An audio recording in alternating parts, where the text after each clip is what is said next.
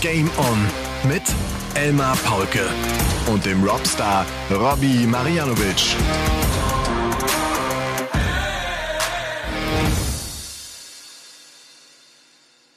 Ladies and Gentlemen, meine lieben DartslauscherInnen, ich hoffe, ihr seid gut in diese neue Woche gestartet. Kalenderwoche 42, wenn ich mich nicht täusche. Und was habt ihr euch vorgenommen für diese Woche? Macht ihr das eigentlich? Nehmt ihr euch was vor? Habt ihr einen Plan? Wisst ihr, wie viel Sport ihr treiben wird, werdet? Oder wisst ihr, wie viel Darts ihr spielen werdet? Ich kann euch auf jeden Fall sagen, es sind noch 60 Tage bis zur Weltmeisterschaft. 60 Tage genau. Vorletzter Check, Folge 167 von Game On ist da. Man wird fast so ein bisschen melancholisch. Äh, man weiß ja, viele Wege führen nach Rom, aber es gibt nur diesen einen Weg, um 167 zu checken, die Triple 20, Triple 19 Bullseye. Und das Ganze am 17. Oktober 2023 wobei wir jetzt am 15. Oktober äh, uns äh, am Sonntagabend treffen. Der liebe Robstar, Robbie Marianovic, der den German Darts Championship kommentiert hat, der wahrscheinlich immer noch einen Puls von 180 hat.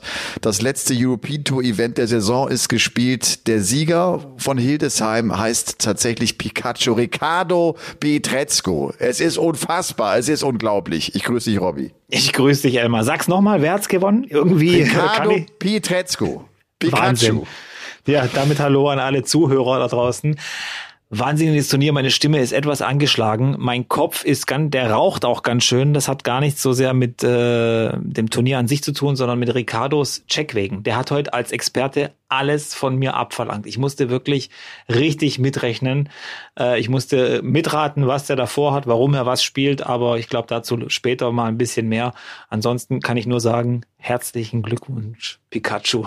Wow. Absolut. Wow, wow. Der zweite Deutsche nach Max Hopp, der ein PDC-Turnier ja. gewinnen kann, der jetzt also auch ein European-Turnier gewinnen konnte, nachdem Max das ja damals in Saarbrücken 2018 hinbekommen hat.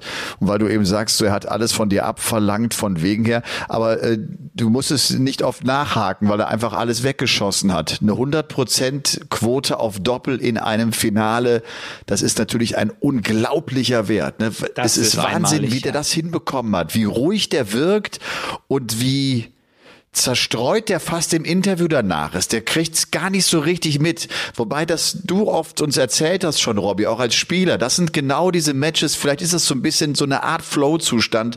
Du weißt gar nicht genau, was passiert ist. Dann hast du es gewonnen und äh, und und er sagt, er wäre so bei jedem Doppel so froh gewesen, dass er es getroffen hat. Nach außen hin wirkte das wie so eine komplette Bank, ne? als wenn der sich so sicher sei, als wenn der voller Überzeugung sei, dieses Doppel, vor allem die Doppel 16 zu treffen. Da macht er gar keinen Fehler. Also äh, Flow-Zustand habe ich auch jetzt nicht gemeint, irgendwie den ganzen Tag, so wie er das meint. Das sind ja dann Phasen, wo ich sage, das sind dann diese zehn Minuten, wo Van Gerven sich fünf Flex Vorsprung rausarbeitet, wo du nicht mal einholst, da ruht er sich auf dem Ding aus und dann ist fertig. Aber das war ja wirklich den ganzen Tag über. Und die Checkquote, nimmst du das Halbfinale noch dazu gegen Van Gerven, da verpasst er ja auch nur zwei Darts ja. von neun. 78 Prozent Quote gegen Van Gerven also im Halbfinale. Im Halbfinale ja. und Finale verpasst er genau zwei Darts auf dem Doppel. Wahnsinn. Und das ist das ist echt Wahnsinn. Das ist vor allem, sollen wir schon, äh, also das beste Leck des Turniers war das äh, 13. Der Zehner. der Zehner. Der war Wahnsinn. Ja, das, zehn das Data gegen Van Gerven zur Entscheidung. Ja, Van Gerven kämpft sich auch ran. Also auch die Geschichte. Er führt 6-3, Van Gerven gewinnt drei Lecks nacheinander und dann ein Zehner.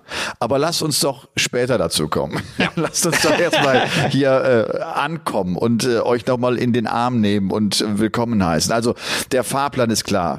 German Darts Championship müssen wir drüber reden. Unglaublicher Erfolg. Äh, Ricardo hat echt Geschichte geschrieben.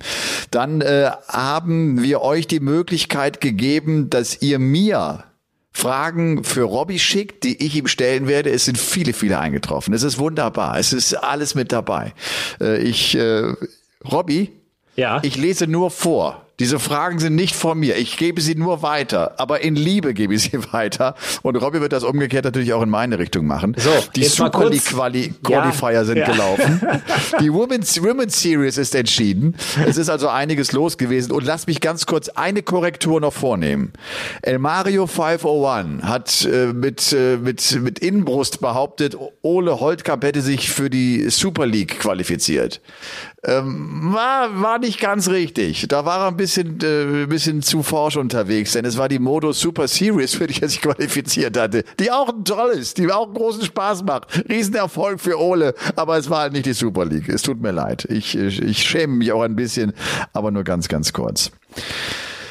Ja, Robby, äh, wo fangen wir an? Sag mal, wir müssen mit den, wir müssen mit dem Turnier eigentlich beginnen, ne? weil das, weil das schon beeindruckend war. Hildesheim Halle 39, wie gesagt, letztes European Tour Turnier in diesem Jahr. Jetzt kommt noch die European Darts Championship. Es sei vielleicht auch nochmal gleich gesagt, dass Ricardo natürlich 30.000 Pfund gewinnt. Der springt auf Weltranglistenplatz 53. Der ist für den Grand Slam qualifiziert. Der ist ja für die WM sowieso safe. Also das ist jetzt ein Erfolg, der, der ihn jetzt echt in die Spur bringt und wer weiß, was da am Ende bei herauskommt. Lass den mal beim Grand Slam auch eine gute Woche spielen. Weißt du, jetzt da kann, der ist jetzt so, da kann jetzt alles passieren. Da ist alles oder ganz, ganz viel möglich. Da ist jetzt wirklich alles möglich. Ich meine, der springt zehn Plätze allein in der Weltrangliste nach oben. Ähm, vielleicht auch mal kurz nebenbei gesagt, Peter Wright ist ja auch so ein alter Fuchs. Durch seine Finalteilnahme spielt er sich wieder in die Top 16 Pro Tour. Heißt, er war ja kurz davor, sich wieder qualifizieren zu müssen. Also auch das ist für ihn mehr oder weniger geregelt. Für Ricardo ist es natürlich eine komplett neue Welt. Ich bin gespannt, wie er das annimmt. Ich bin gespannt, wie es jetzt weitergeht, wie ihn die Gegner allgemein jetzt auch wahrnehmen. Das ist jetzt ein European Tour Sieger. Ähm, das ist äh, schon was ganz, ganz Großes. Ich hatte noch äh, im Kommentar gesagt, ich habe so ein bisschen Vibes gehabt, Trier 2022 mit Roby John. Das war ja auch so eine irre Situation, auch mit Matchstarts. Das hätte ja auch so eine Geschichte werden können. Aber es wurde noch besser. Und ähm, das ganze Turnier auch über, der spielt ja Zahlen von, anderen, von einem anderen Stern und lässt sich von nichts einschüchtern. Auch nicht von Stephen Bunting, weil ich glaube, das war das Schlüsselspiel. Ja der das hat das ihn Viertel, das war das Viertelfinale, ne? Ja. Er hat ihn richtig gefordert, 0 zu 3 hinten, ballert ihm eine 140 und 180 nacheinander äh, irgendwie ins Board, aber Ricardo gibt nicht auf. In den ersten drei Lecks jedes Mal als erster auf Doppel, wirft auch, verpasst, Bunting checkt, checkt, checkt und der kämpft sich einfach da durch. War Wahnsinn. Ja. Äh, vielleicht nochmal so ganz kurz. Also äh, Ricardo gewinnt das Finale gegen Snakebite Peter Wright mit 8 zu 4. Ähm, wir hatten fünf Deutsche insgesamt am Start. Mit Ricardo Pietrezco, mit Flo Hempel, mit Nico Kurz, mit Gaga und mit Martin Schindler. Äh, Wir haben an Tag Nummer eins einen Neuner erlebt von Scott Waits, der aber trotzdem sein Match gegen George Killington mit 5 zu 6 verliert. Du hast es schon gesagt, Ricardo spielt unglaubliche Averages. Auch diese Partie gegen Martin Schindler äh, ist äh, in, in herausragender Art und Weise, wenn ich das richtig gelesen habe, ich glaube nicht einmal äh, mehr als 15 Darts gebraucht, um, Ja. um das Leck zu checken. 107er Average. Man muss auch sagen, Humphreys hat es äh, bis zum Halbfinale auch überragend gespielt. Der hat 106, 111, 106. Der hat auch nur in diesem Bereich äh, agiert und war er unterwegs und ist aber von Peter Wright dann äh, aufgehalten worden im Halbfinale. Und äh, Peter Wright, äh, lass uns das vielleicht noch kurz mitnehmen.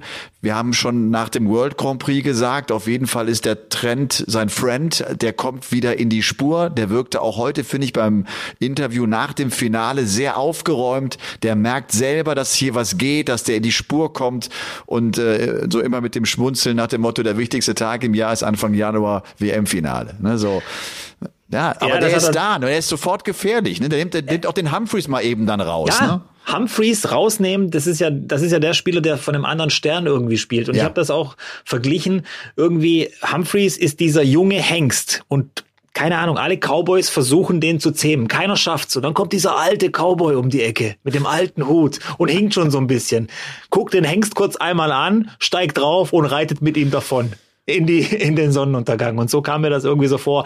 Humphreys hat genau das gebraucht, um gestoppt zu werden, diesen alten, was heißt alten, aber diesen erfahrenen haudegen Peter Wright, der mental nach wie vor zu den stärksten auf der Tour gehört und äh, dem du an Erfahrung eigentlich äh, nichts absprechen kannst und äh, der hat ihn gestoppt und Humphreys muss man auch noch mal den Hut ziehen. Der hat ja auch jetzt schon eine der besten Saisons auf der PDC Tour ever gespielt. Also der ist in der Liga mit MVG, mit Peter Wright, mit Gervin Price jetzt schon angekommen, was die Zahlen angeht und die Erfolge. Ja.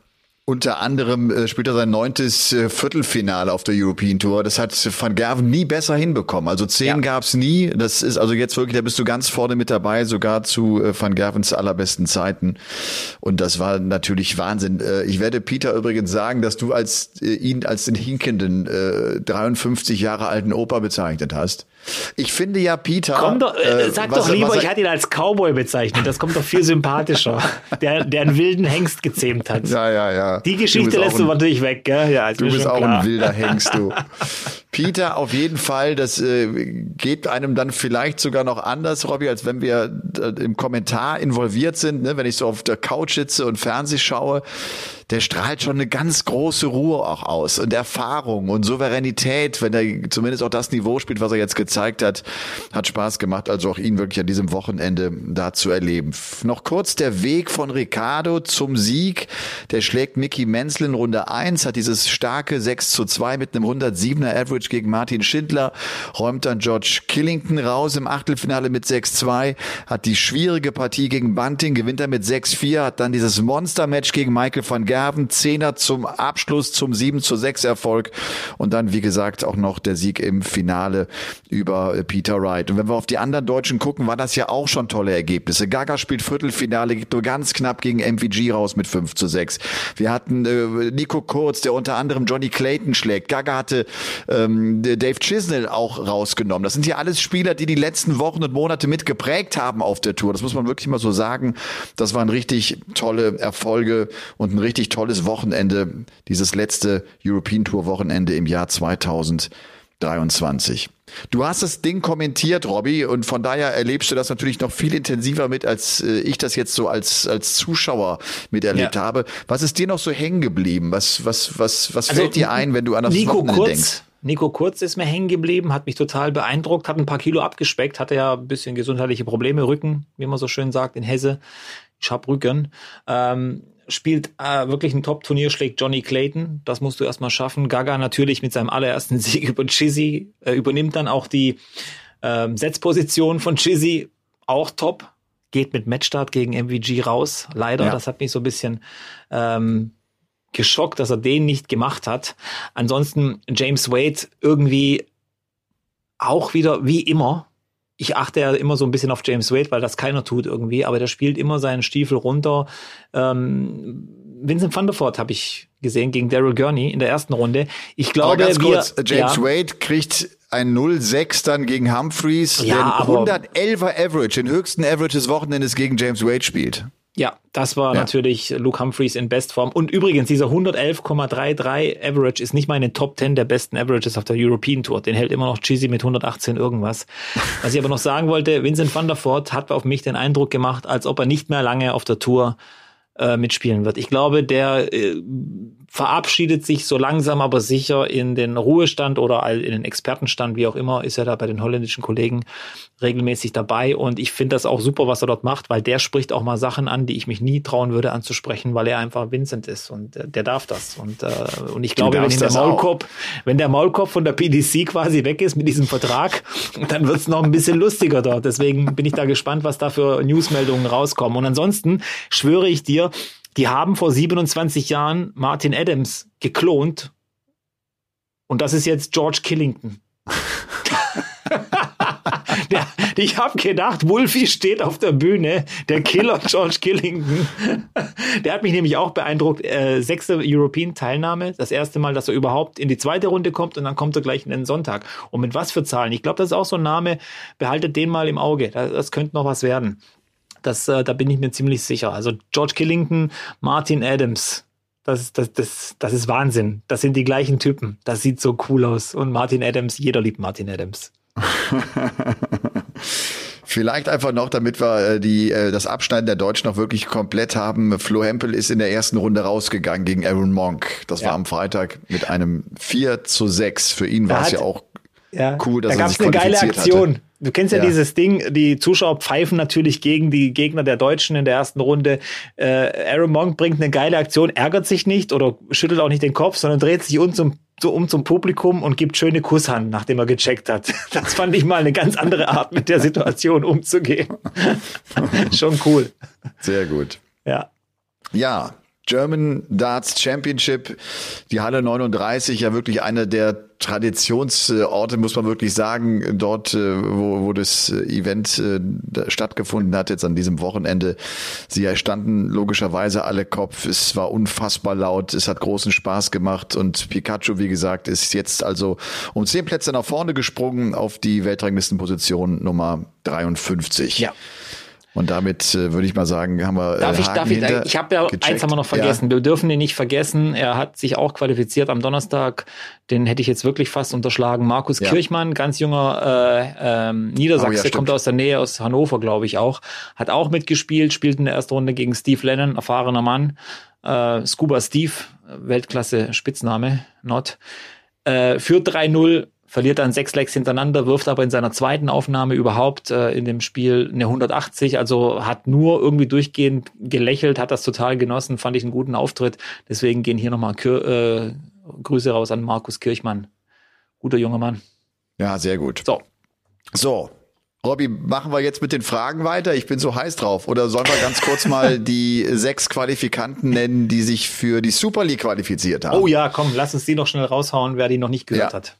Also Dominik Grölich hat's geschafft. Vielleicht nein, lass mich mit André Welge anfangen, weil das André, der hat, der, hat- der hat sensationell gut gespielt. Wir kennen André alle seit so vielen Jahren. Ja. Äh, vielleicht auch das nochmal für die, die noch gar nicht so lange dabei sind. André ist tatsächlich in den 90er Jahren der deutsche Spieler gewesen, der damals, als die PDC, PDC sich neu gegründet hatte, angesprochen wurde, ob er nicht vielleicht Interesse habe, zur PDC zu kommen. Und da hat André damals gesagt, was, was soll das, wie soll ich das hinbekommen finanziell? Mache ich nicht, der ist ja fest in seinem Job drin und, äh, und das äh, war ja auch alles gut.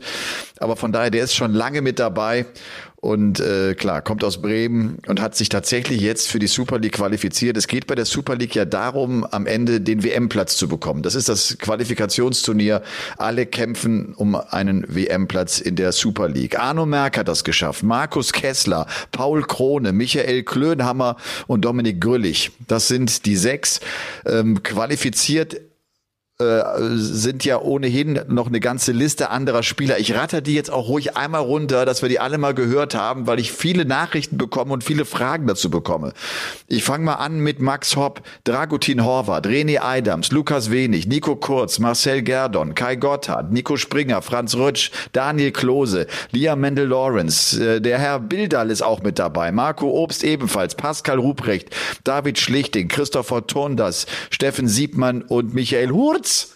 Und Da sind auch ein paar Wildcards mit dabei. Die sind alle am Start bei der Super League. Von daher ein gut besetztes, ein gutes Turnier. Könnte mir vorstellen, dass das richtig knackig wird. Ja. Aber Und Robby, du jetzt, spürst wie- jetzt auch den Wechsel kurz, im haben's ja- deutschen Darts, ja? Ja. Bitte?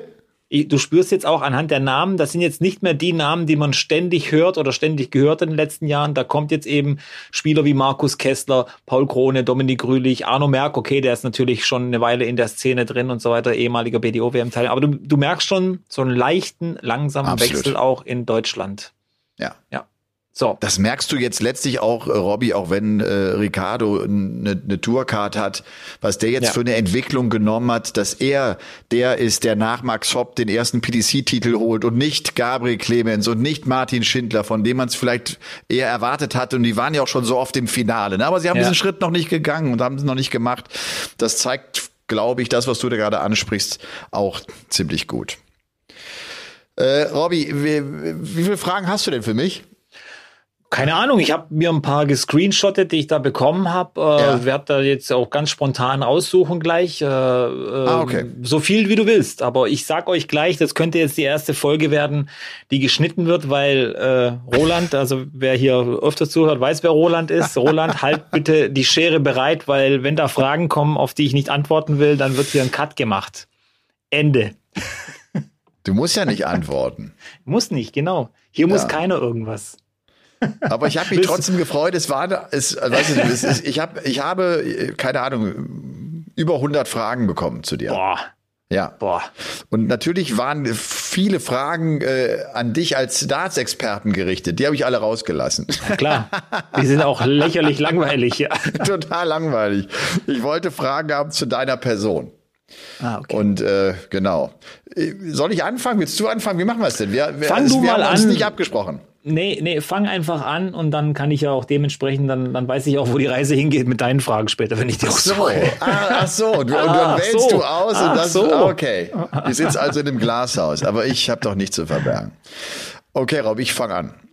Ähm, der Dart, Dart Dart 2, äh, ich glaube so heißt er, es haben aber auch mehrere tatsächlich gefragt. Was war dein größter Erfolg in deiner Darts-Karriere? Mein lieber Robby? Oh, das ist so relativ simpel. Viertelfinale World Cup of Darts zusammen mit Tonji Restovic 2013. So. Okay. Knappe, klare Antwort. Wirst du nochmal, Frage 2, Q-School spielen? Haben auch viele gefragt. Wenn da jetzt kein, keine Frage nach, der, nach dem Zeitpunkt ist, dann beantworte ich die Frage mit Ja. Und das heißt, äh, sag mal ein bisschen genauer, also nicht im nächsten Jahr bedeutet das? Weiß ich nicht, weiß ich nicht. Wenn vielleicht sagen dann irgendwann in ein paar Jahren meine Kids zu mir, Papa, verschwind endlich, wir haben keinen Bock auf dich oder so, geh was anderes machen, geh in den Keller, geh Daten oder geh Bier trinken, dann, dann sage ich, ja, gehe ich halt zur Q-School. Dann ist das so. Okay. Aber du wirst nicht 2024 die Q-School spielen. Das weiß ich jetzt noch nicht. Ah, das ist aber auch noch möglich. Das ist alles möglich, ist alles Ah, möglich. ist alles ich bin ja möglich. völlig flexibel. Ich bin ja völlig flexibel. Okay. Wann und auf wen hatte Robbie seinen ersten Crush? fragt Mr. Marcel. Mein allererster Crush war äh, mit 14. Also ähm, sie hieß Nadja. Und sie hat mir einen Korb gegeben im Schwimmbad, als ich sie gefragt habe, ob sie mit mir äh, irgendwie mal ein Eis essen gehen will oder so. Ja. Eisesser, ob sie mit dir gehen will? Hast du sie, hast du sie diese Frage Nee, ich habe sie gestellt? tatsächlich gefragt, ob ich mit ihr Eis essen oder so gehen kann. Keine, ich, Okay. Genau weiß ich es nicht mehr, ist schon 30 Jahre her, aber ich da habe auf jeden Fall einen Korb gesagt? gekriegt. Ja, sie, ich habe mir so einen klassischen Korb gekriegt. Für alle Jüngeren, das ist dann eine Abfuhr. ey. Ja, ja, ja, ja. Fuck. Das tut mir total leid.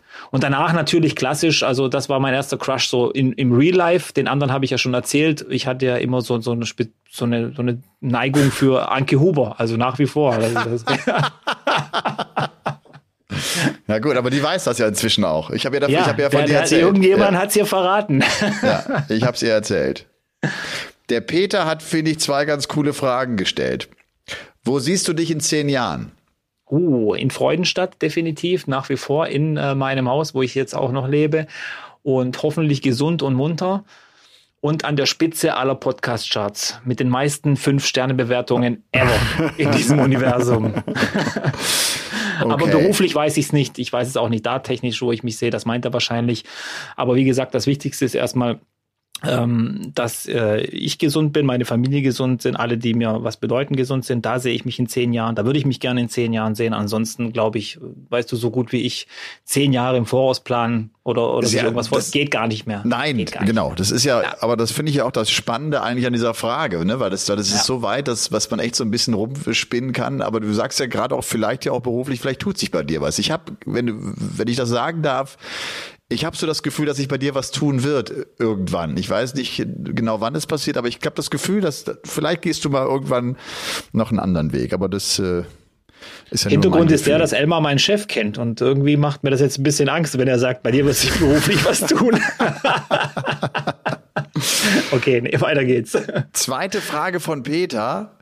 Ähm, würdest du lieber einmal in die Vergangenheit reisen oder lieber einmal in die Zukunft? In die Vergangenheit. Warum?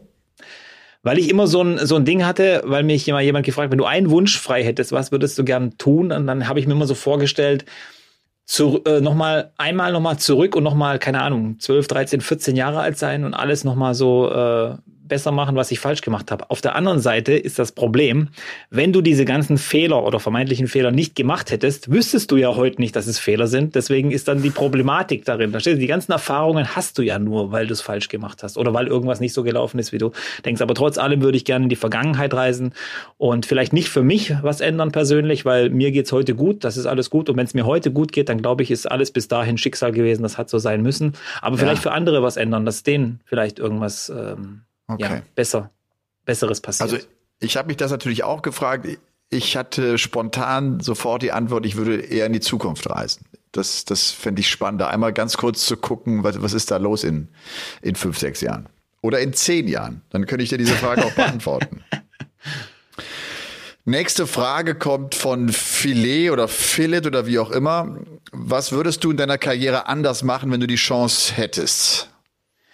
Uh, das ist jetzt echt eine schwierige Frage. Wahrscheinlich äh, mehr Risiko fahren. Das heißt also, gerade weil wir vorher über Beruf was geredet haben, ich glaube selber von mir in meiner Primetime 2018, 2019 so, das empfinde ich als meine Primetime beim Darts, ähm, war viel mehr drin.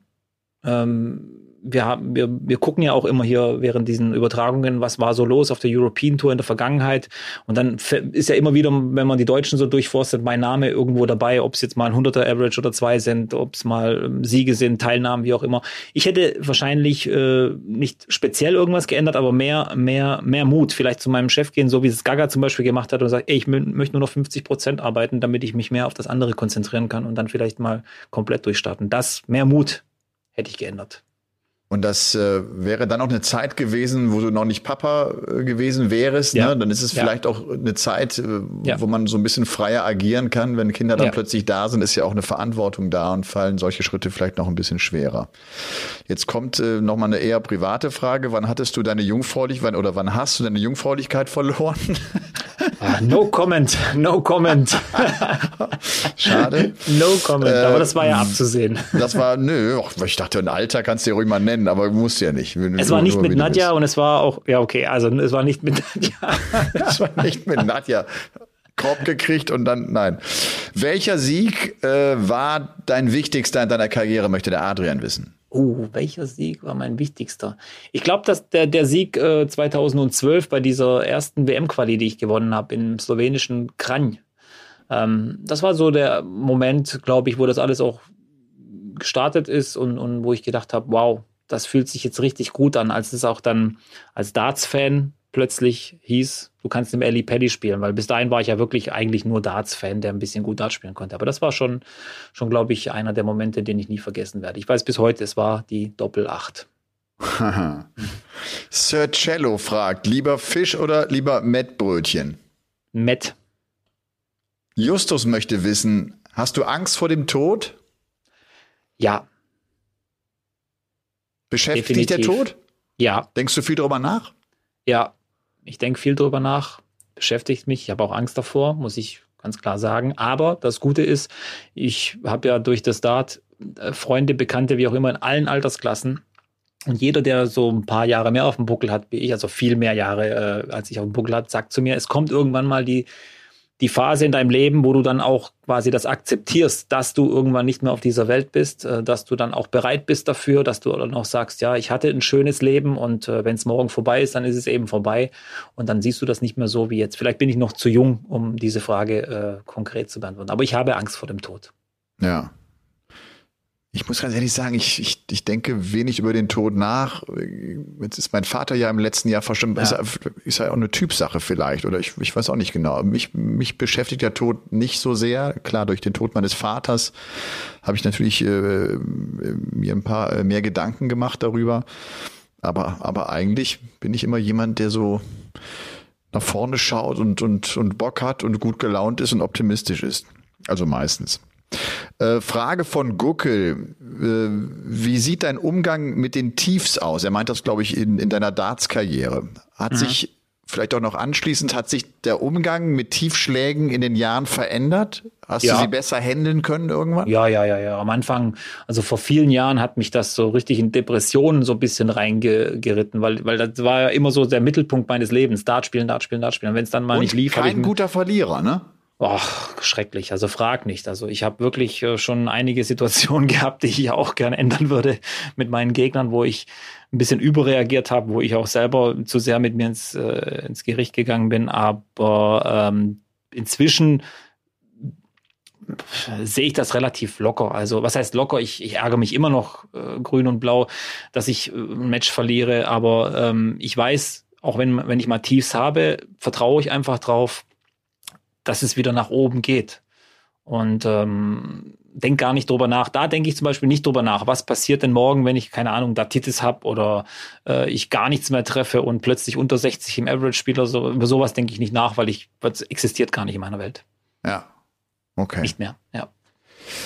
Letzte Frage von Christopher. Welche Trash-Sendungen hast du mal zum Entspannen geschaut?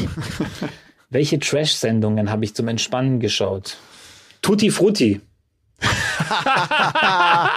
chin Chin. Das ist aber schon Trash und her. Das musst du, Entspannung. glaube ich, unseren jüngeren Zuschauern mal ganz kurz ein bisschen erklären. Das ist Trash und Entspannung, mehr sage ich nicht. Alles andere Okay. müsst ihr euch äh, einfach denken. Nein, äh, ich habe natürlich äh, klassisch wie früher ähm, Deutschland sucht den Superstar äh, geguckt. Das ist eine Trash-Sendung, sorry, aber so, so ist das nun mal. Aber ansonsten äh, war ich immer ein großer Serienschauer und ähm, Trash-Sendung war nicht immer so. Ich war echt froh, als dieses Angebot ganz arg ausgeweitet wurde und es dann viel, viel mehr, ange äh, viel mehr Qualitätsfernsehen gab. Aber ansonsten, ja. Aber wie gesagt, Tutti Frutti war die erste Trash-Sendung, bei der ich mich entspannen konnte. Okay, ich habe irgendwie schlechte Bilder gerade im Kopf, aber das, das ist nicht schlimm.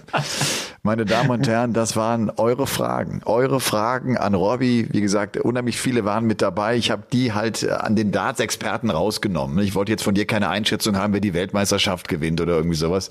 Ja. Äh, genau. Das, ja. Vielen Da Dank dafür. Das hat Spaß gemacht. Ich habe schon Spaß gehabt bei der Auswahl der Fragen, weißt du, ich, Ja. weil ich ja auch überlegt habe, wie wird er antworten und, und, und, ne, und was, was wird er antworten. Das war schön. Ja. Also jetzt bin ich dran, oder wie? Jetzt, Jetzt muss ich dran, wie gesagt, ja. ich habe noch keine rausgesucht. Ich werde jetzt so ein bisschen, ein bisschen schauen und äh, dann schauen wir mal, was passiert. Deswegen, wir, wir fangen mal ganz easy, ganz locker, ganz leger an. Ja. Stimmt es, will die Sandra wissen, dass man zum Radfahren keine Unterhosen trägt? Liebe Sandra, Die ist gut. Das ist genau richtig. Du gehst nackt in deine Radlerhose rein. Hat mich anfangs auch überrascht. Ich habe diese Frage tatsächlich auch in dem Laden gestellt, weil ich, weil ich irritiert war. Aber du gehst nackt rein, weil ansonsten scheuert's. Ne, da geht's ja, du willst ja keine wunden Stellen haben an, äh, an, in, an dem Bereich, an dem die Unterhose wirkt. So, und jetzt Und sagst du noch irgendwas zu irgendwelchen Bildern im Kopf, die du hattest. Wie gesagt, wir haben ja ganz easy mal rein, sind dann ganz easy reingestartet. Rheinland oder Alpen möchte Mar.kev wissen. Hintergrund, ne? Ich komme ja aus dem Rheinland gebürtig. Oh, das ist echt, echt schwierig. Ich fühle mich wahnsinnig wohl ich, hier im, am Ammersee, wo ich wohne und, und, und mag die Landschaften. Es ist so wunderschön. Das ist natürlich auch viel, viel schöner, die ganze Region, als, als, äh, als das Rheinland, also als, der Köln, als das Kölner Umland. Und trotzdem, wenn ich nach Köln reinfahre, wenn ich den Dom sehe, ist das meine Heimat. Und ich bin echt auch sehr, sehr gerne in Köln. Ich mag die Leute, ich mag diese Energie der, in der Stadt. Ich, ich fahre einfach auch mit dem, mit dem Scooter gern so ein bisschen rum und, und habe Spaß dran und, und, und genieße Köln sehr. Aber äh, jetzt mal so von der Landschaft her, von, von, von der Lebensqualität her, ist das hier an den Alpen natürlich wirklich eine glatte Eins mit Sternchen. Das ist, das ist einfach wahnsinnig schön hier. Das glaube ich sofort. Also ich bin auch mehr so äh, Natur statt äh, Stadt, aber da bin ich äh, ja, voll bei dir, glaube ich. Nie wieder kommentieren oder nie wieder podcasten? Auch eine harte Frage. Ja? Harte Frage. Wähle deine, deine Podcasten, Antwort. Podcasten ist ja, ist ja eher so ein, so ein Goodie für uns. Ne? Es ist ja mehr Hobby, als, äh, als dass wir es äh, so, was das so klassisches Berufs, ein klassischer Berufsbestandteil ist. Also kommentieren ist Beruf für mich. Das ist so, hat so, hat auch äh, so ein Prozedere, wo du weißt, irgendwie, ich bereite mich vor, ich brauche die ein, zwei Stunden vorher und dann mache ich das und das und das und quatsch mit dem. So, das ist im Podcast ja anders. Ich äh, überlege mir zwar auch so ein paar Themen und, und, und mache mir ein, zwei Notizen, aber das ist ganz anders. Auch, dass wir jetzt hier irgendwie um, um 0 Uhr zwei noch hängen und, und, und du musst noch nach Hause fahren, so, ne, ich halte das Mikro. Das ist irgendwie so eine ganz andere Situation, viel entspannter, viel lässiger. Ähm, aber trotzdem, ich würde schon ganz gerne noch weiter im TV kommentieren. Das muss ich ganz ehrlich zugeben. Auch weil der Kühlschrank voll sein sollte. Das wird über den Podcast ein bisschen eng. Völlig verständlich. Nächste Frage von äh, Robin, der würde gerne wissen, in welches Land würdest du erwägen, auszuwandern und warum? Ah, Auch eine gute Auswandern. Frage. Ähm, Ja. Weil ich habe das Gefühl, auch, ich habe auch das Gefühl, du bist so ein Auswandertyp, du, dass du irgendwann mal die Entscheidung fällst und sagst, ich packe jetzt meine Sachen, verkauf alles und gehe. Okay. Es könnte sein, dass ich irgendwann mir eine Butze auf Mallorca hole. Mallorca zieht mich sehr an. Ich mag Mallorca wirklich äh, sehr. Und das könnte gut sein, dass ich da mal irgendwann hinziehe. Jetzt nicht in den nächsten zehn Jahren, weil meine Kinder noch hier sind, sondern wenn die alle Flügge sind, wenn die alle über 18, 19 sind, wenn die, keine Ahnung, arbeiten, studieren oder was auch immer sie machen wollen, dann könnte es sein, dass ich irgendwann mal nach Mallorca gehe, weil das Wetter schön ist, weil ich, ich mag Palma sehr. Ich finde, das ist so eine kleine Stadt, die sehr kompakt so ziemlich alles hat, die coole äh, Stadtviertel hat. Ich mag den Hafen, ich, ich mag am Meer sitzen, ich mag aufs Meer schauen. Und das ist, finde ich, äh, einfach verbunden mit einer sehr hohen Lebensqualität. Und das könnte sein, dass das passiert. Sehr schöne Insel. Toni Alcinas fällt mir immer wieder ein. Ja. Was für ein Leben. ähm, Miam Island Bunny will wissen, früher an PDC-Turnieren warst du morgens immer joggen. Wer hat dich da denn so begleitet? Ah, Vielleicht die interessanteste gesehen, Begleitung ja. war für mich eine Zeit lang Justin Pipe. Das war ganz oh. cool, der ja, ja, jetzt mit der Tour so gar nichts mehr zu tun hat, der zwischendurch ja mal Top 10 war, der, äh, wer sich noch an ihn erinnert, äh, der diese Boxgeschichte ja hat, der eigentlich Boxer werden wollte, weil sein Vater und Großvater gute Boxer waren. Dann gab es den Motorradunfall, dann ging das nicht mehr, dann kam der zum Darts. Der war aber körperlich echt noch fit und äh, mit dem bin ich viel gelaufen. Das war ja so ein Verrückter, ne? Der, der hatte so, äh, so, so ganz eigene, das erinnerte so ein bisschen an Rocky, so eigene Methoden, wie er dann abnehmen wollte der kam einmal in, in kompletten in kompletter Montur im Hochsommer, wo ich sage, äh, Justin, was hast du vor? Willst du? Dann sagt er, ich muss ausschwitzen. Ich, ich werde jetzt hier irgendwie drei, vier Kilo verlieren oder was. Dann ist er wirklich in, in, in so in so in so Regenjacken ist der los und und äh, ist losgerannt und immer so schnell gelaufen auch. Der hatte immer ein hohes Tempo an den Tag gelegt. Das war cool. Mit Kirk Bevins, der, ist eine Zeit lang viel gelaufen. Der der, der ähm, Pressemensch der PDC, Dave Allen, hat auch dann eine Zeit lang so den, den Dreh bekommen und ist mitgelaufen. Das waren so meine, meine Laufkumpanen sozusagen äh, dann damals. Ansonsten noch ganz viel alleine. Einfach morgens raus. Ich habe das immer gebraucht, weil du als äh, äh MC eines European Tour Turniers bist du ja so viele Stunden in der Halle. Du bist ja 12, 13 Stunden am Tag in der Halle und das ist ja auch eine stickige Luft. Ich brauchte ja. das einfach morgens, um einfach Sauerstoff zu atmen. Also können wir jetzt auch mit der, mit der Legende aufräumen, dass Dragutin Horvath dich immer begleitet hat. Joggen. hat er immer behauptet. Auf dem E-Bike. Ja, auf dem E-Bike. nee, aber das ist Justin Pipe, ja, das ist echt ein äh, brutaler Sportler eigentlich gewesen. Auch irgendwie MMA-Kämpfer oder sowas. Oder Kampfsportler. Ähm, ja, das wäre vielleicht auch eine Frage, was macht eigentlich Justin Pipe jetzt? Nichts. Ja, ist wirklich wahr. Ja. ja. Ganz viele wollten wissen, Elmar, das haben ja, echt einige geschrieben, nach deinem peinlichsten Moment als Sportkommentator. Vielleicht äh, auch abgesehen jetzt vom Darts, du hast ja auch noch andere Sportarten gemacht. Ja. Ob du dir da was einfällt? Peinlichster Moment. Spontan, ja. Also spontan ist, ist glaube ich, eine Geschichte, die, die ich auch schon mal erzählt habe. Wimbledon-Finale kommentiert, damals äh, aus München. Und wenn du das Wimbledon-Finale kommentierst, geht's irgendwann immer diese Bilder in die Royal Box rein und dann hast halt prominente Leute. Und ähm, ich habe den, ah, ich habe jetzt kriege ich, ich krieg das jetzt schon wieder nicht hin. Ich habe das schon echt einige Male erzählt. Ich habe den Gitarristen der Rolling Stones nicht erkannt und er sah für mich aus wie Rod Stewart nur mit schwarzen Haaren und habe das auch gesagt. Ich habe irgendwann gesagt, weißt du, das so so, der wird eingeblendet, du denkst erst, sagt nichts, dann steht der drei Sekunden, denkst, sagt nichts. Okay, weg, Kamera geht weg, Kamera geht zurück wieder auf ihn, so dass du irgendwann als Reporter auch was sagen musst zu ihm. Und dann, und dann habe ich irgendwann gesagt, ey, macht euch keine Sorge, das ist nur die Attrappe von Rod Stewart. Und dann war das halt echt eine große Nummer. Jetzt werden mir einige schreiben, wie der, wie der Gitarrist von den Rolling Stones hieß. Das war, das war so. Keith Richards wahrscheinlich, ja. Nee, der nicht, der nicht, den hätte ich noch erkannt. Nicht, okay. Ja, genau. Aber ich weiß, ich habe dann irgendwann SWR 3 Radio gehört. Und da sagte dann irgendwann die, die Moderatorin, dass es irgend so einen ganz schwindligen Sport 1 Kommentator gegeben hätte, der halt diesen Gitarristen nicht erkannt habe. Das wäre unfassbar gewesen. ja, aber so richtig peinliche Momente, muss ich ganz ehrlich sagen, hatte ich eigentlich äh, wenige. Also ja. man ist schon sehr konzentriert, weil einem immer bewusst ist, dass man live auf Sendung ist und dass man, ja, man, genau. man ist sowieso, also nicht mit angezogener Handbremse, aber zumindest mal immer so im, im und ich war gerade ja. in meiner Anfangszeit wirklich jemand, der sich sehr, sehr gut vorbereitet hat. Ich mhm. war, äh, ja, ich war, ich war sehr, sehr gut auch im Tennis. Ich habe mich sehr reingefuchst. Ich war damals, äh, das war witzig. Ich habe ja damit mit Gerd Schipanski so diesen, diesen, diesen Legenden, Gott hat ihm selig, der, der war noch so in unserer Crew mit dabei. Da war ich so der Erste, der einen Laptop mitbrachte. Der, der hatte mal gesagt, was machst du eigentlich mit deinem, mit deinem Rechner? Da hast du auch noch einen Drucker und, und, und, und was machst du hier? Ne? Der ja. hat sich halt die Zeitungen vor Ort gekauft und die ausgeschnippelt mit, mit der Schere und sich die auf einen, auf einen, auf einen Pappkarton geklebt. Und so habe ich schon ganz anders gearbeitet und war halt unfassbar gierig nach, nach News und nach Neuigkeiten. Das war, glaube ich, auch so so mein Antrieb, als ich ins Darts reingekommen bin. Ne? Ich hatte, ich hatte Bock, so schwierig das anfangs war, Infos zu bekommen.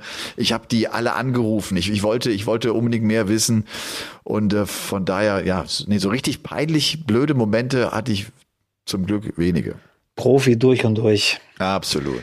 Dann habe ich natürlich ganz viele Fragen bekommen zu einem Thema, das äh, ist jetzt schon auch älter. Ich verpacke jetzt mal zwei Fragen in einer und äh, ja. dann kannst du das ja gleich, wenn du willst, beantworten oder nicht. Aber ich glaube, die Antwort hast du selber auch schon mal in, in einer Podcast-Folge hier gegeben. Ja. Äh, wollte natürlich erstmal jemand wissen, Shorty oder äh, Scholten?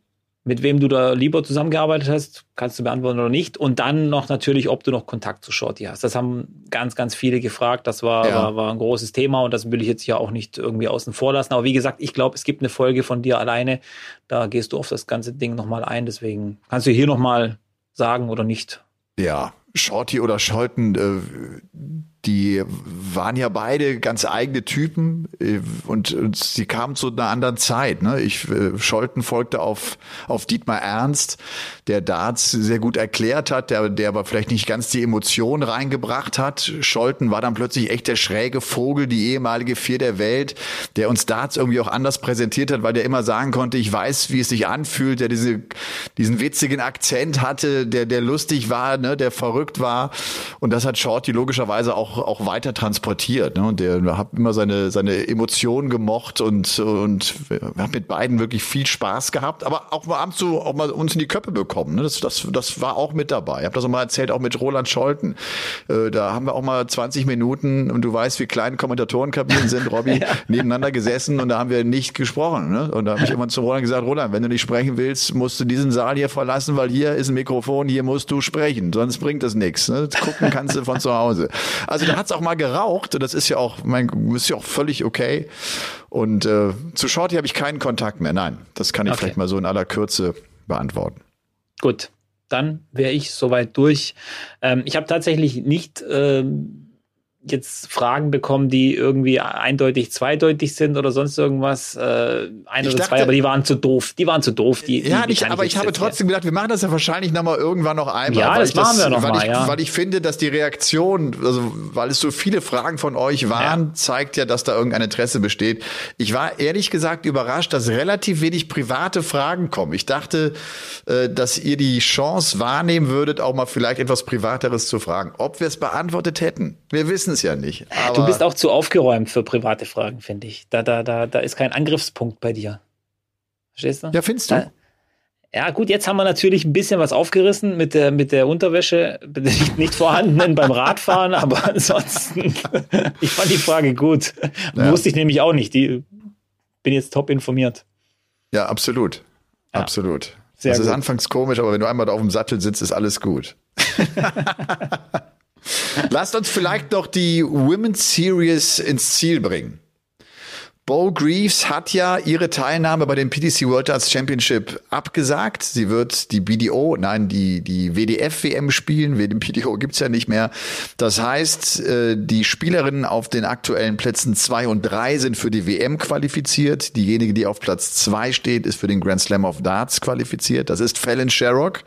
Fallon Sherrock und Mikuru Suzuki werden bei der WM mit dabei sein. Zwei Spielerinnen, die die WM kennen, die den Ellipelli gut kennen und äh, Fallon Sherrock ist dann auch zum wiederholten Male beim Grand Slam of Darts mit von der Partie. Das hatte für sie doch irgendwie ein ganz schön gutes Ende, ne? Wenn man sieht, so wie Bo Greaves diese Tour dominiert hat, wir haben die abgefeiert, die hat ja. so stark gespielt. Man dachte, das ist jetzt so die Dame, die jetzt auch angreift und wir waren schon gespannt auf die Matches im Ellie Pelli gegen die Männerwelt. Aber die hat ja gesagt, äh, kann ich immer noch machen, muss ich nicht jetzt machen. Jetzt will ich meinen Titel erstmal verteidigen. Und so ist es also Fallon Sherrock, die da angreifen wird, zusammen mit Mikuru Suzuki. Ja, Fallon Sherrock auch zweimal Bo Greaves geschlagen ja. an diesem Wochenende. Einmal im Halbfinale und einmal im Viertelfinale, wenn ich es noch richtig im, im, im Kopf habe. Gewinnt drei von vier Turnieren. Fallon Sherrock. Und vier hintereinander, das ist auch wieder, also die dritthöchste Anzahl, ich glaube zehn und sechs also in eine Serie gewinnen. Das sind die zwei Rekorde von Bo Greaves. Äh, die sind schon heftig. Ich glaube auch, dass diese Absage und die Diskussion darüber auch ganz schön im Kopf von äh, Bo Greaves waren, dass sie so ein bisschen gehemmt war deswegen. Also das kann ich mir gut vorstellen, weil da wurde ja auch viel darüber diskutiert. Ähm, der Platz geht übrigens in den ähm, PDPA Qualifier. Also der geht nicht eine weitere Dame. Ich hatte ja gedacht, dass Lisa Ashton den vielleicht Ja. kriegt oder so, aber er geht tatsächlich in den PDPA-Qualifier. Finde ich ein bisschen schade, wenn ich ehrlich bin, weil wenn man ankündigt, drei Damen dabei haben zu wollen, dann sollte man das vielleicht auch durchziehen. Und ansonsten hätte ich mir auch gewünscht, dass von der PDC irgendwie die Nachricht kommt, komm, wir, wir, wir schließen, also wir schließen die Damen, den Damenwettbewerb bei der WDF-WM natürlich von dieser Regel aus. Tut uns leid, das wurde natürlich falsch kommuniziert. Wir haben nur von den Herren gesprochen. Das, das wäre eine schöne, feine englische Art gewesen, um Bo Greaves doch noch Ja. äh, zur WM zuzulassen. Ähm, ist leider nicht passiert. Deswegen wird auch nicht mehr passieren. Ich glaube, da sind auch jetzt die Fronten dann so nicht verhärtet, aber abgeschlossen. Ja, Jetzt ist eben. den Eindruck habe ich auch. Ja, ja, das, da ist schon zu viel, zu viele Kommentare sind da schon gelaufen, Ja. um da noch irgendwas zu ändern. Aber so ist eben auch die PDC. Wenn sie was entscheidet, dann, dann gibt es selten einen Rückzieher und dann gibt es auch selten eine Entschuldigung, auch wenn die wissen. Und das ist auch, glaube ich, äh, wichtig im Geschäftsleben. Auch wenn du mal einen Fehler machst, du musst ihn leider durchziehen, diesen Fehler, weil sonst machst du dich ein bisschen unglaubwürdig. Absolut. Deinen Geschäftspartnern. Absolut. Denjenigen, die Ja, da das ist, mitspielen. ich meine, das haben wir bei der PDC, glaube ich, schon häufiger in den letzten Jahren erlebt. Die, die haben die Tour so auf Vordermann gebracht, die mussten immer wieder Entscheidungen treffen, was Turnierformate betroffen hat, was, was die Pro-Tour-Serie betroffen hat und so weiter und so fort. Du kannst ja nicht immer nur richtige Entscheidungen treffen. Da sind auch mal Ja. Entscheidungen mit dabei, wo du vielleicht später sagst, na, haben wir, haben wir falsch entschieden. So ist das. Aber insgesamt, glaube ich, sehen wir an der Entwicklung der PDC und, und sehen an dem ganzen Circuit, wie er sich gemacht hat, dass da schon auch sehr, sehr viel richtig gemacht wird, offensichtlich, und das alles schon ziemlich gut ist. Und so können wir zum Paulke der Woche kommen, Ladies and Gentlemen. Der Paulke der Woche. Ich habe selten so viele Nachrichten wie heute bekommen zum Paulke der Woche, dass ich unbedingt Riccardo Pietrezco dem Paulke der Woche verleihen muss.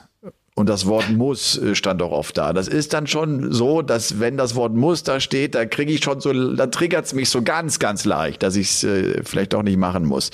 Ich glaube, dass ich Ricardo, diesen Paulke der Woche, weil wir heute schon so viel von ihm gesprochen haben und wir hatten das letzte Woche schon mit Luke Humphreys, da haben wir auch, da hat er das Turnier gewonnen und dann den World Grand Prix und dann äh, hat er auch noch den Paulke der Woche bekommen. Darum wollte ich das heute nicht machen, auch äh, wenn Ricardo ihn sich natürlich verdient hätte mit dem, was der an diesem Wochenende in Hildesheim gezeigt hat, das ist klar.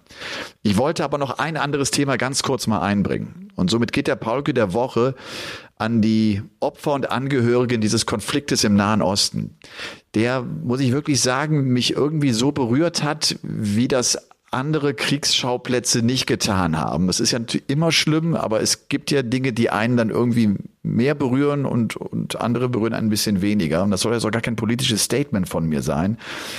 Aber ich kann diesen Hass, der da so offenkundig ist, so überhaupt nicht nachvollziehen. Und äh, habe auch irgendwie so den Gedanken, darum sind wir auch nicht auf dieser Welt, damit wir miteinander so umgehen, wie die da miteinander umgehen. Und auch fand ich diese Zahl noch mal ganz interessant, dass so viele Juden an einem Tag gestorben sind wie seit dem Holocaust nicht mehr. Das zeigt vielleicht auch nochmal so ganz gut die Dimension dieses, dieses, dieser Auseinandersetzung, die da äh, aktuell stattfindet. Und es gab auch viele äh, Palästinenser, die natürlich ums Leben gekommen sind. Und vor allem natürlich auch äh, die Familien und Kinder und Frauen und Männer, die da umkommen, die mit dem Konflikt an sich überhaupt nichts zu tun haben, die aber auf der Strecke bleiben und die sterben und man fragt sich wirklich, warum löst ihr diesen Konflikt nicht, der jetzt inzwischen seit 50 Jahren, glaube ich, ne, seit, seit dem Krieg in den 70ern, Ende der 60er, 70er Jahre, warum löst ihr diesen Konflikt nicht anders als so, wie ihr das seit 50 Jahren macht, seit einem halben Jahrhundert? Das kann doch nicht wahr sein. Setzt euch mal an den Tisch und regelt das mal so, dass nicht ständig Menschen sterben.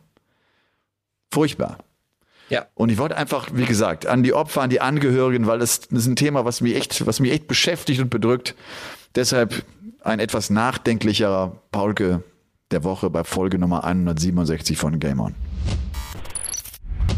Oh, der war jetzt echt. Ja, ist jetzt ein Cut gewesen, ne? Ja. Ja, mich, mich beschäftigt das ja auch. Ich habe dir ja schon auch hier ein paar Mal, glaube ich, im Podcast gesagt, ähm, für mich Israel ja ein Reiseziel eigentlich gewesen, Tel Aviv, weil ich ja gesagt ja. habe, das Miami Beach des Mittleren Ostens und so weiter. Wir haben uns über Kiwi unterhalten, die ja dort ja. lebt. Ich hoffe, bei ihr ist alles okay und äh, Sie ähm, steht das Ganze auch durch irgendwie, aber es ist schon hart und für mich auch schwer, für mich auch schwer zu verstehen, dieser Konflikt. Ich bin religiös belesen, ich bin geschichtlich da belesen. Der Konflikt geht übrigens seit 1948, seit der Staatsgründung äh, ist das ein Problem. Davor viele, viele Jahrhunderte ähm, auch ein Konfliktherd. Jerusalem ist nun mal zum Beispiel die Stadt der drei großen Religionen dieser Welt, immer wieder umkämpft gewesen. Jeder beansprucht dieses Fleckchen Erde für sich und es ist so wichtig geworden, spirituell, religiös für, für Milliarden Milliarden von Menschen auf der Welt.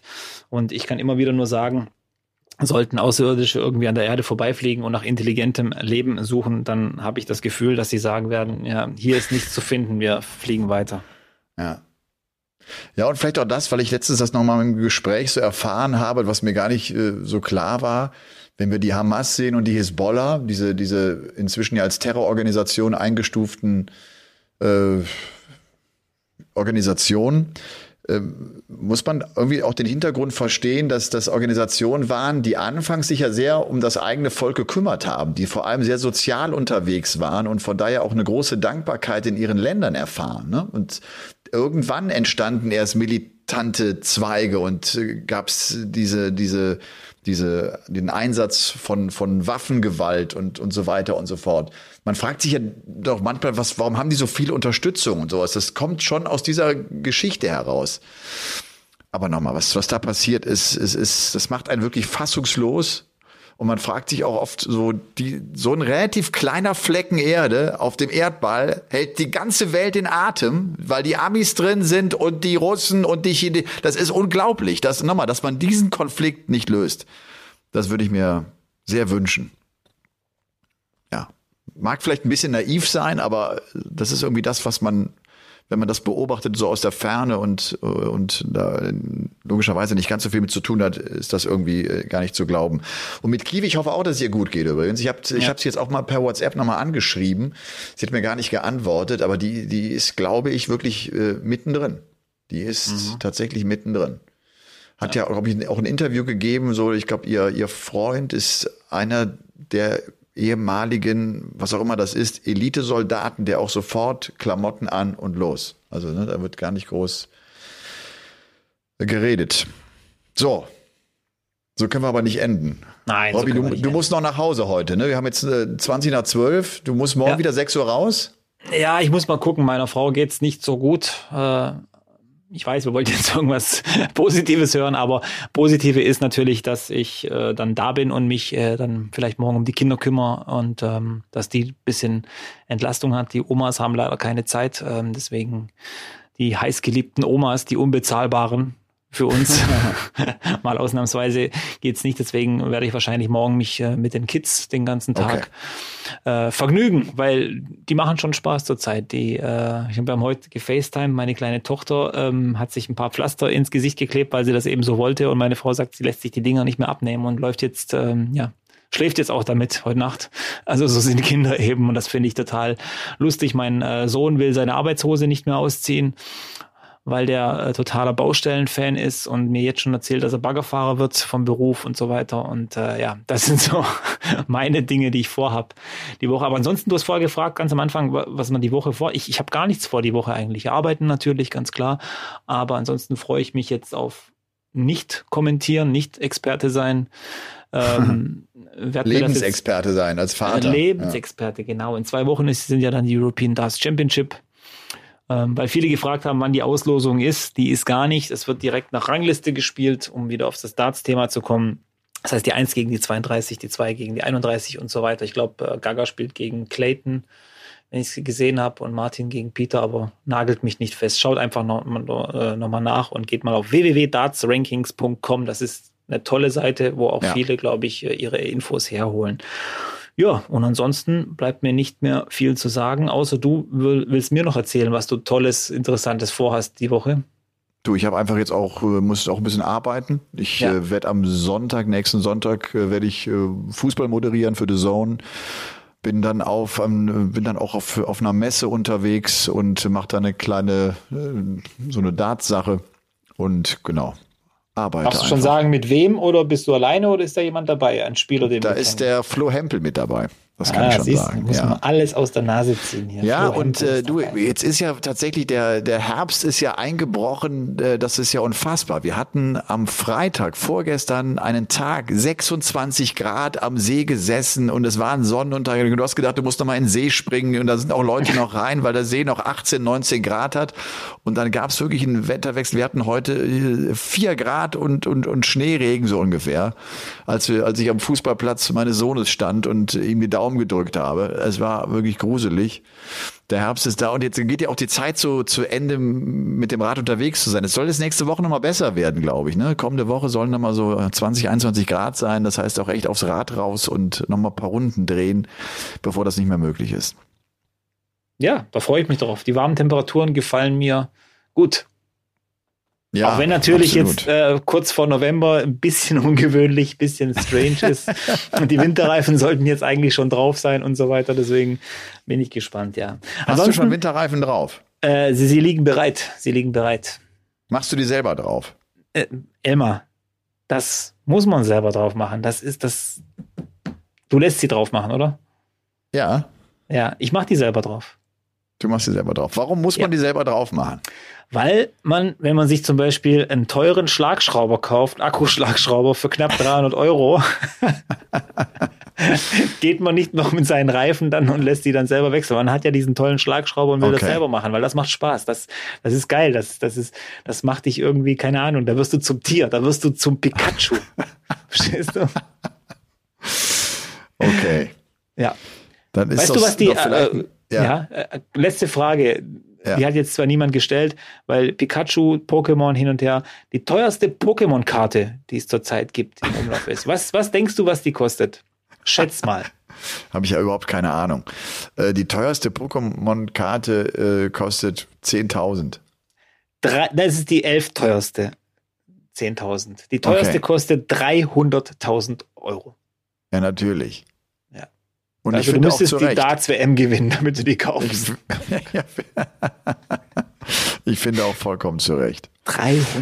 300.000 Euro. Ich meine, aber mit Pikachu das Ganze äh, hier bei Folge 167 zu beenden, ist doch, ist doch eine, eine richtig tolle Sache. Nochmal Grüße an auch. ihn, wirklich ein ganz Ja. toller Erfolg. Ja. Er war so überwältigt und das äh, konnte man gut nachvollziehen. Ich bin einfach gespannt auf, was das jetzt mit ihm macht. Also das ist ja irgendwie jetzt so die große Frage. Ne? Er hat gespürt, er kann sie auch jetzt die großen Namen auch in großen Momenten bezwingen. Mein Peter Wright, die Nummer drei der Welt, in einem Finale zu schlagen, ist schon eine geile Nummer. Und er hat ja auch MVG im Halbfinale rausgenommen. Also der hat jetzt gezeigt, er kann die Großen echt äh, schlagen. Er hat das auch im Interview nochmal danach bestätigt. Er, er spürt das auch. Jetzt ist es die Frage, ob er das jetzt auch echt bei den ganz großen Gelegenheiten hinbekommt, sprich bei Major-Turnieren, sprich bei der Weltmeisterschaft. Ich denke da an Grand Slam of Darts und halt klar Ellie Pelli. Da dürfen wir uns echt drauf freuen. Robby, komm gut nach Hause. Fahr vorsichtig. Mach keinen Quatsch. Das gilt natürlich auch für euch. Lasst es euch äh, gut gehen. Habt eine schöne Woche. Und dann hören wir uns nächste Woche zur nächsten Bogizahl. Es ist äh, das vorletzte Checkout. Ich sag's euch nochmal, ne? Wir haben die 167. Das, das ist, es treibt mir so fast, fast ein paar Tränchen in die Augen. Aber was soll's. Robby, mach's gut. Ciao. Ciao.